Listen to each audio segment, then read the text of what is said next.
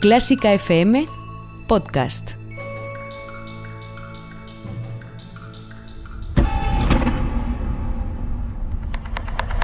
Martes 5 de mayo de 2020. Día 52 del estado de alarma en España. Nos acercamos a los dos meses. Dos meses. Suerte que siempre nos quedará la mejor música del mundo. Bienvenido a El Búnker. Y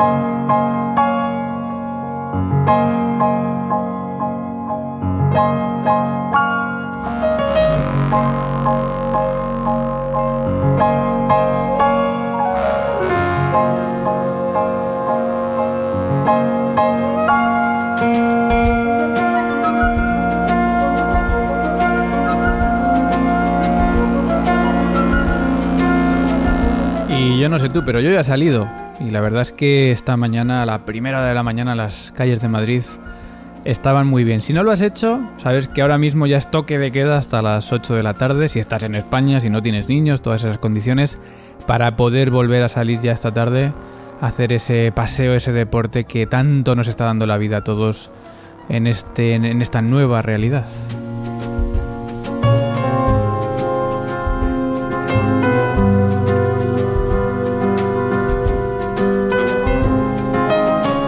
Así que hasta, hasta entonces pues tenemos tiempo de sobra para comentar toda la actualidad, para comentar todas las noticias, para pasar un rato juntos aquí en este lugar de clásicafmradio.es en directo, donde nos confinamos hasta esta semana los lunes, los martes y los miércoles a las 10 en punto, hora de Europa Central, mientras dure este estado de alarma nacional.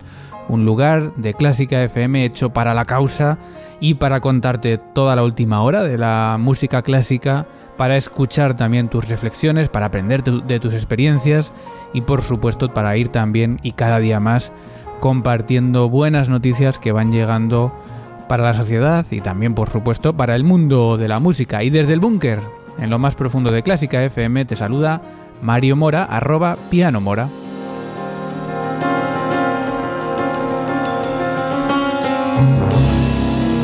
Bueno, decía, hasta esta semana, lunes, martes y miércoles, ya lo contábamos ayer, te lo vuelvo a decir que hoy es, hoy va a ser el último martes con búnker, porque a partir de la semana que viene ya va a ser semanal, van a ser los lunes, y el búnker es un espacio que depende de si estamos en estado de alarma nacional, así que de eso también va a depender que el lunes estemos, volvamos aquí al búnker, o subamos de donde veníamos, al ático, que al fin y al cabo son lugares de contar de la actualidad, pero por supuesto con perspectivas distintas. Así que vamos a ver qué se vota en este Congreso de los Diputados mañana, porque de ello va a depender qué vamos a hacer el lunes que viene. Bueno, es una, una cuestión ya secundaria, pero mmm, como siempre seguimos contándote la última hora.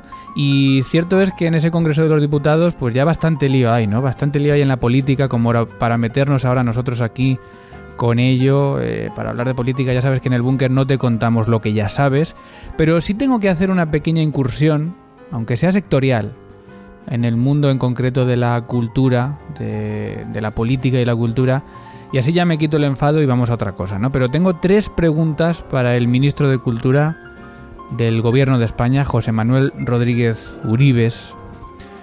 La primera pregunta es, ministro, cuando hace 17 días en esa reunión con el sector musical donde prometió presentar medidas urgentes en el Consejo de Ministros de la semana pasada, ¿lo dijo en serio o era solo para callar esa pequeña revolución que se formó en redes sociales? Segunda pregunta. Cuando la semana pasada dice que no, que las medidas se iban a presentar en el Consejo de Ministros de hoy, 5 de mayo, justificando que es lo que se había dicho en la reunión y dejando por tontos y mentirosos a los asistentes, ¿Se empezaba usted a dar cuenta de que no tenía ningún plan para la cultura? Tercera pregunta. Cuando ayer envía una carta al sector cultural hablando de que se ha conseguido incluir a las artes escénicas en la desescalada, como si ese fuera todo el mérito, ¿es porque no va a presentar ninguna medida urgente hoy y espera que con eso nos demos por contentos? Señor ministro, ¿nos está tomando el pelo? Abandono, desinformación, incertidumbre, eso es lo que está sintiendo el sector musical a estas horas, a las 10 y 6 de la mañana. Y la única luz, la única, el único halo de esperanza es una noticia que se ha publicado en el ABC a la 1 y 48 de esta mañana, hace poco más de 8 horas, que habla de que el gobierno destinaría una partida millonaria para impulsar la financiación del sector cultural. Esa es toda la información que hay, que no ha llegado en ningún caso al sector musical. Y esa información pues dice en concreto que mm, el Real Decreto prevería un crédito extraordinario al Instituto Nacional de las Artes Escénicas y de la Música para necesidades excepcionales provocadas por la crisis del coronavirus por un importe de, 23, de más de 23 millones de euros. Habría que ver cómo se articula esta ayuda, pero es la única información que hay. Por supuesto, si fuese verdad, sería una muy buena noticia y ojalá sea así, porque yo he hablado con algunos agentes del sector musical antes de este programa, algunos de ellos además que estuvieron en la reunión de hace 17 días con el ministro de Cultura, con la ministra de Hacienda y no saben nada.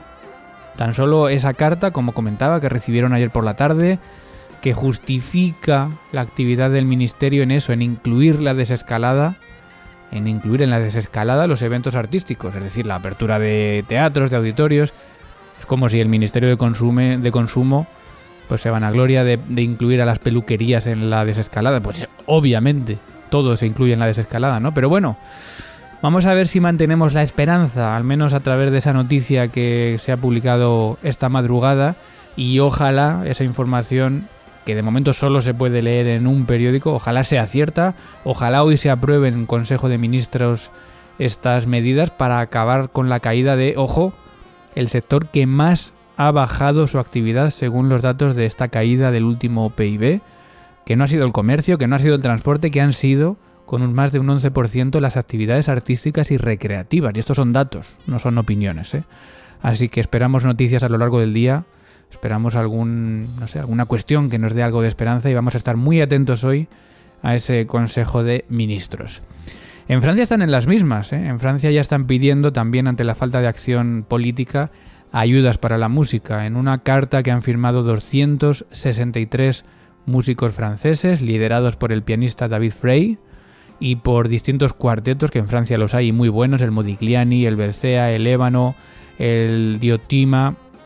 Pues bueno, han escrito al presidente Macron directamente apelando por esas ayudas eh, económicas para los artistas autónomos para los eh, agentes del mundo cultural que viven también de esos conciertos y de esos contratos que se han parado totalmente ahora, en una carta que en la que describen su situación y bueno, pues piden también esas medidas urgentes. Así que no, no es cosa de España, ¿eh? afecta a todos por igual y los países van también cayendo en esas peticiones, salvo, perdón, los países como Alemania, que ya directamente antes de pedirlas, y lo hablábamos ayer, ¿no? Con Luis Esnaola, músico de la Filarmónica de Berlín, antes de pedir estas ayudas, pues ya las han tenido, ¿no? Pues eh, eso es lo que debería ser seguramente en todos los países. En Polonia, otros problemas distintos. Eh, allí en concreto hablábamos ayer del posible aplazamiento histórico de uno de los concursos internacionales de piano más importantes, el Chopin Piano Competition, y ya es oficial. Estaba en primer lugar planificado, planeado para octubre de este año 2020 y se anuncia ya, se anunció ayer se pospone como mínimo hasta octubre de 2021, es decir, no van a ser solo unos meses, sino un año completo, como mínimo. Lo que no sabemos es si las bases cambiarán, sobre todo para esos pianistas, estos concursos suelen tener pues edad límite, no sé si de 28, de 30 años, habría algún pianista que a lo mejor estaba ya al límite y que a lo mejor con este cambio ya no entra dentro de las bases, no sé, no sabemos si se cambiarían estas bases, pero en todo caso, anuncio histórico, se pospone un año el concurso internacional de piano Chopin de Polonia. Y en el capítulo de fallecimientos, que ya sabes que por desgracia incluimos aquí ya diariamente, y ojalá no tuviese que ser así, ¿no? Pero seguimos perdiendo diariamente gente importante del mundo de la música, en algunos casos por la COVID-19, en otros no, en otros es simplemente por, bueno, por otras cuestiones, ¿no? Pero en este caso de ayer hoy hemos despedido a Dominique Weber, un conocido pianista suizo a los 63 años, Aldir Blanc, un compositor brasileño a los 73 años, más mayor era ya la soprano Rosalinda Elías, que tenía 90 años y que tenía una carrera amplísima, ¿eh? cantó más de 650 veces en el Met de Nueva York. Y la muerte que más nos ha impactado aunque no parece estar relacionada con, la COVID-19, es eh, la de la joven promesa italiana de la dirección, Andrea Cerasso, a los 39 años. No se conocen las causas, pero sin duda es una muerte repentina que no esperábamos y mandamos pues a todos los conocidos, amigos, familiares de estas estrellas de la música, por supuesto también todo nuestro apoyo y todo nuestro cariño. Estamos en el búnker, estamos en directo, Tú también puedes contarnos cosas, puedes hacernos llegar tus reflexiones durante el programa porque te leemos en directo en Twitter, en Facebook, en Instagram, buscándonos como Clásica FM Radio y mencionándonos en esas cuentas, arroba Clásica FM Radio. También en ese chat de MixLR, la aplicación a través de la cual estamos emitiendo en directo este programa. Y sobre todo, con esas notas de voz al 722 254 197 722 254-197, donde recibimos tus notas de voz con lo que quieras contarnos.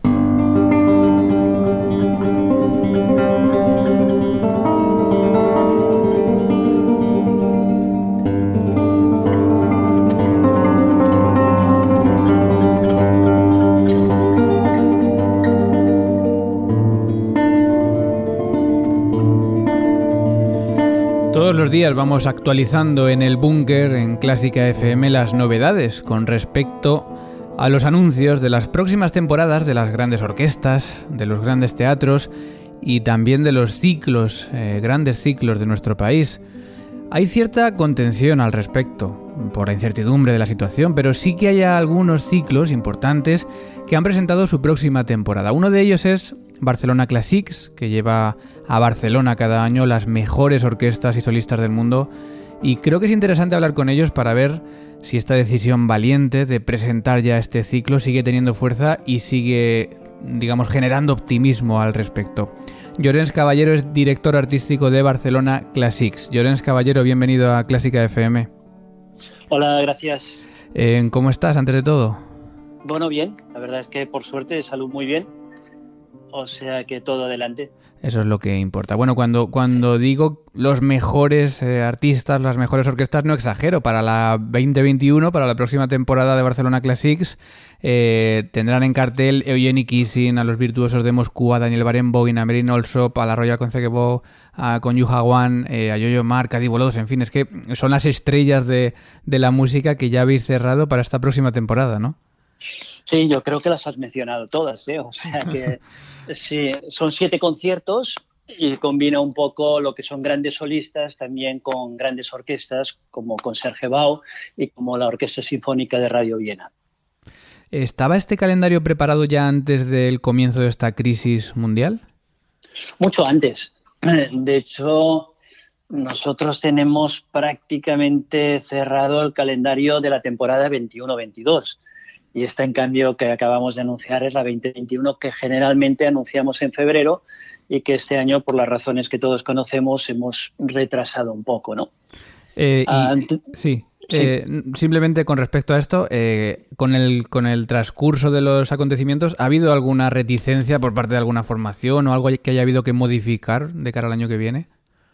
No, de momento no. Es decir, yo creo que, a ver, esta presentación nuestra ha sido en un momento que pensábamos que la podíamos hacer, que la teníamos que hacer. También estábamos en contacto con todos los abonados y los compradores de entradas para ver cómo hacíamos el devolverles las entradas de los conciertos que nos habían celebrado en esta temporada 19-20. ¿no? Entonces pensábamos que era un buen momento ya de anunciar la 2021 un poco para poderles animar y para poder hacer en algunos casos los cambios de entradas y nosotros siempre hemos ofrecido a todo el mundo que ha querido la devolución del importe de las entradas que había adquirido. Una vez dicho esto, la verdad es que no deja de haber cierta incertidumbre. Es decir, nosotros optimistamente presentamos esta temporada que empezaría el 15 de octubre de este mismo año, del 2020. Pero eso, todo el mundo sabe que dependerá de cómo evolucione pues un poco todo el tema del, virus. Ah, parece ser que está evolucionando bien y queremos ser positivos. Parece ser que a partir de septiembre ya empezarán los conciertos, pero bueno, dependemos un poco de esta evolución como para poder confirmar todo. eh, precisamente comentaba de la 19-20 que daban tres conciertos cuando ya comenzaron las cancelaciones y aún eh, con las fechas que tenemos quedarían dos en mayo y en junio, pero entiendo por lo que comenta que ya están 100% cancelados, ¿no?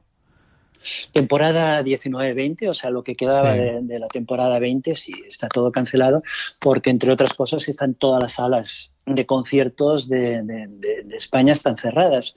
Vamos a ver si se reabren, como parece ser, a finales de junio, pero hoy por hoy todos esos conciertos están cancelados. Es decir, que si no hay sala no pueden haber conciertos y tenemos que esperar porque nosotros lo que vamos a hacer siempre es un poco seguir las órdenes de las uh, autoridades sanitarias y de las autoridades respecto a cuáles van a ser las fechas posibles para este concierto y si hay alguna matización en cuanto a la capacidad de las salas y en cuanto a, bueno, la disponibilidad que nos pueden aconsejar para, para llevar a término estos conciertos. Eh, como usted decía, el primero es el 15 de octubre, un recital de Eugenie Kissing. Em, ¿Habría posibilidades de realizar este concierto aunque hubiese restricciones de, aforo o tendrían que aplazar en ese caso el concierto? Bueno, yo creo que lo tendríamos que ver. Es decir, nosotros tenemos información de que, por ejemplo, en Corea se están haciendo conciertos con menos a, foro del normal, es decir, que a lo mejor con un aforo limitado del 50%, pero lo que están haciendo también es dividir los conciertos en dos partes iguales, con lo cual, digamos, en ese caso, el solista, el pianista, podría, en lugar de hacer 80 minutos de música que, que acostumbra a ver en un concierto habitual, en dos partes, pues a lo mejor se podría plantear hacer dos partes iguales de 60 minutos, es decir, tener la mitad del público en una primera parte de 60 minutos y la otra mitad del público en la otra parte de 60 minutos. Y de este modo combinar, o sea, respetar la fecha y poder em, respetar también, si así nos lo ordenan, la capacidad del 50% de las salas. Pero bueno, esto no deja de ser una especulación porque depende un poco de cómo evolucione todo para que podamos tener un concierto normal o un concierto con aforo reducido o si fuese muy mal, pues tener que aplazar este concierto. Pero yo diría que en este momento todos somos bastante positivos y todos estamos, en primer lugar, esperando que se pueda hacer con normalidad y si este no fuese el caso, que hubiese algún impedimento, pues estudiando las posibilidades para que el concierto de todos modos se pudiese, se pudiese llevar a cabo. Solo una curiosidad con respecto a esta especulación, que yo más que especulación creo que viniendo de un director artístico, de un, de un gestor, eh, creo que es una propuesta muy interesante. Eh, ¿Usted plantearía, hablamos obviamente de, supuestos casos, eh, la misma parte repetida dos veces o repertorio distinto en dos partes distintas? Bueno, eso sería siempre pactar con el artista. ¿eh? Es decir, nosotros podemos proponer cosas, pero depende un poco también de, cómo funciona un programa, de la dificultad del programa, de la capacidad, digamos, de recuperación de ese artista durante eh, la media parte, como para poder hacer dos veces lo mismo o preferiblemente una obras en una parte y otras obras en, otra parte. Con conciertos orquestales, si este fuese el caso, es un poco más difícil, porque entonces es difícil saber si vas a respetar al solista en una parte y entonces la otra parte es el solista y con la sinfonía pero en cambio en, con recitales yo creo que posiblemente es más fácil de llegar a un acuerdo. De todos modos, eh, yo lo que he visto por parte de solistas, de directores de orquesta y por el público, por nuestros abonados o compradores de entradas, eh, todo el mundo lo que tenemos es muchas ganas de poder estar suficientemente bien como para acudir a las salas de conciertos y escuchar música y por otra parte todo el mundo estoy seguro, todo lo que pueda por su parte para facilitar justamente estos conciertos. Bueno, los siete conciertos de Barcelona Classics que ya están programados, eh, ya están, entiendo, también a la venta los abonos. Sí, los abonos y las entradas, sí. En Barcelona, en, la página web de bcnclassics.cat.com también, y allí uno pues puede ver todos los programas, puede ver las fechas y puede ver los artistas que participarán en esta, esta nuestra programación. Eh, y antes de despedirle, quería hablar también de, bueno, una de las noticias de estos días, ¿no? Que ha sido ese concierto de Europa, o concierto Europa, que eh, se va a realizar precisamente también en Barcelona en mayo de 2021 y en el que también están Barcelona Classics y Música implicados en esta organización. Ha sido notición, ¿no? El, poder traer a la Filarmónica de Berlín a España a estos conciertos con tanta difusión mundial prácticamente. Sí, también lo mismo. ¿eh? Ahora hace justamente un par de días vimos el concierto del primero de mayo. El primero de mayo es la fiesta, digamos, el día que la Orquesta Filarmónica de Berlín eh, celebra su formación eh, hace 170 y tantos años. Entonces, desde el, pienso que es desde el año 91, 1991, que la estipularon como un concierto para celebrar desde su cumpleaños.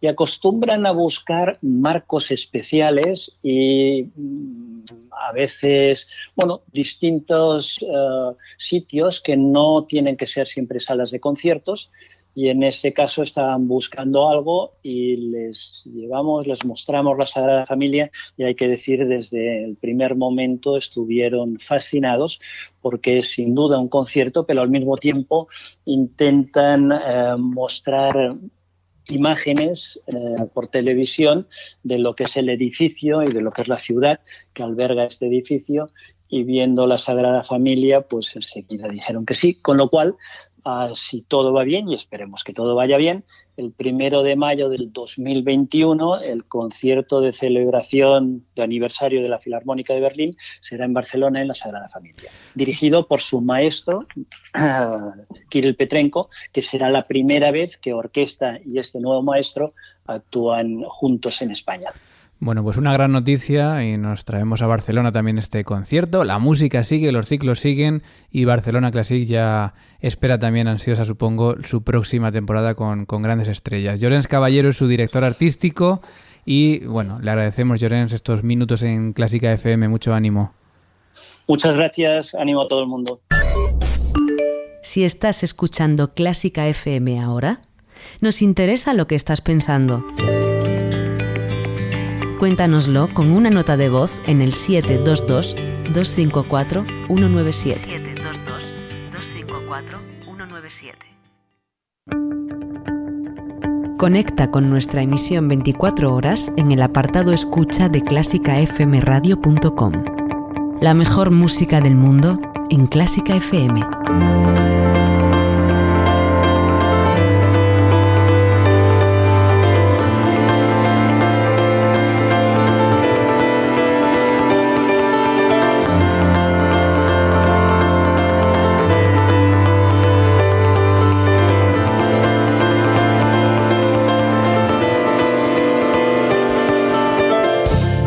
10 y 24 nos acercamos a las 10 y media en el búnker y vamos ya con las últimas cosas que tenemos que contarte. La primera es agradecer a los mecenas de Clásica FM que nos siguen sorprendiendo y se siguen haciendo mecenas en estos días. Repetimos que estamos pues dando un poco menos la paliza con esto porque sabemos que son tiempos difíciles para todos, pero a pesar de ello y a pesar, a pesar de no insistir en que Clásica FM sigue con vuestra ayuda, a pesar de no insistir en que sin esos 5 euros mensuales desinteresados sería imposible para nosotros continuar. Siguen llegando mecenas y nos, alegramos mucho. Se lo agradecemos, por ejemplo, al último que acaba de llegar, Juanjo LM, digo solo las iniciales de los apellidos por protección de datos. Otro que acaba de llegar, RG, es que no puedo decir el apellido porque solo lo pone, pero bueno. De verdad, gracias a, todos los que seguís eh, apoyando, os vais incluyendo en esta lista de mecenas eh, y vamos a seguir, por supuesto, regalando, sorteando cuestiones y agradeciéndoos en la medida de todo lo que podamos hacer ese apoyo imprescindible para nosotros. Y ya sabes que estamos también en directo, estamos en Twitter, arroba clásica FM Radio, Instagram, arroba clásica FM Radio, en facebook.com barra clásica FM Radio y que también puedes enviarnos esas notas de voz al 722-254-197 722-254-197.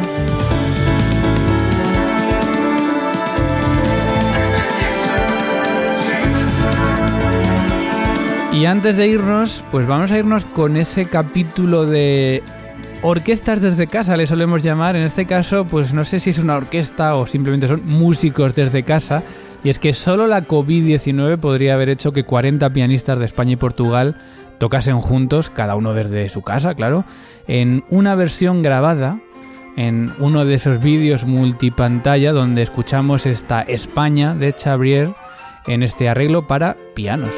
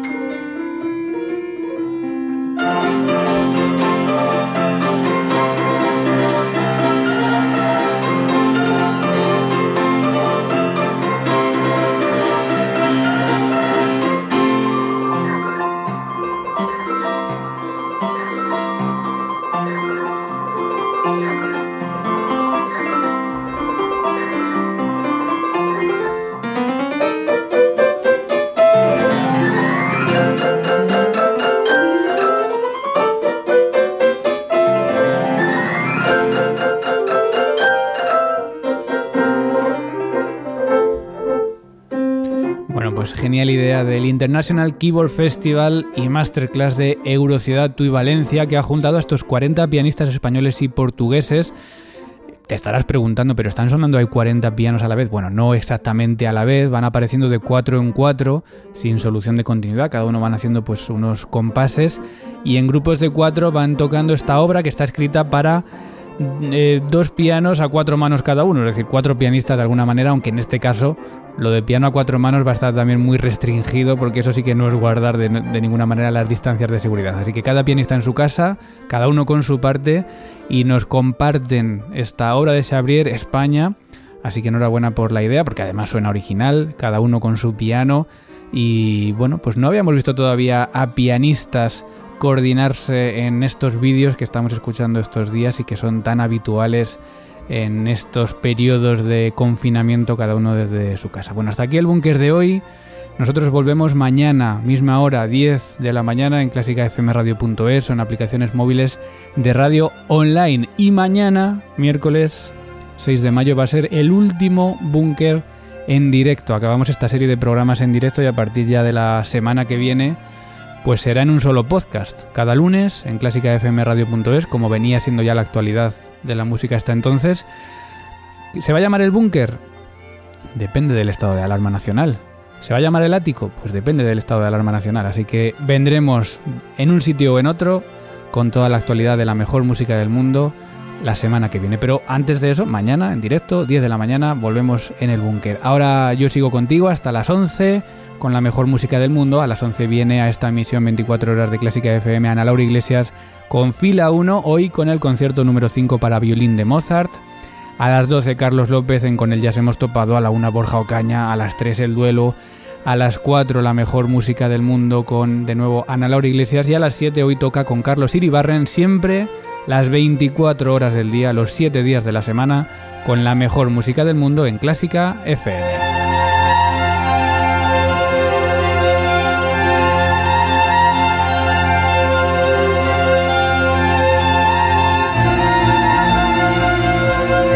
Gracias a todos por habernos acompañado en el búnker. Nos vemos mañana. Que vuestro día sea, a pesar de todo y gracias a la cultura, un feliz día. Y a los que seguís en directo, continuamos con la mejor música del mundo.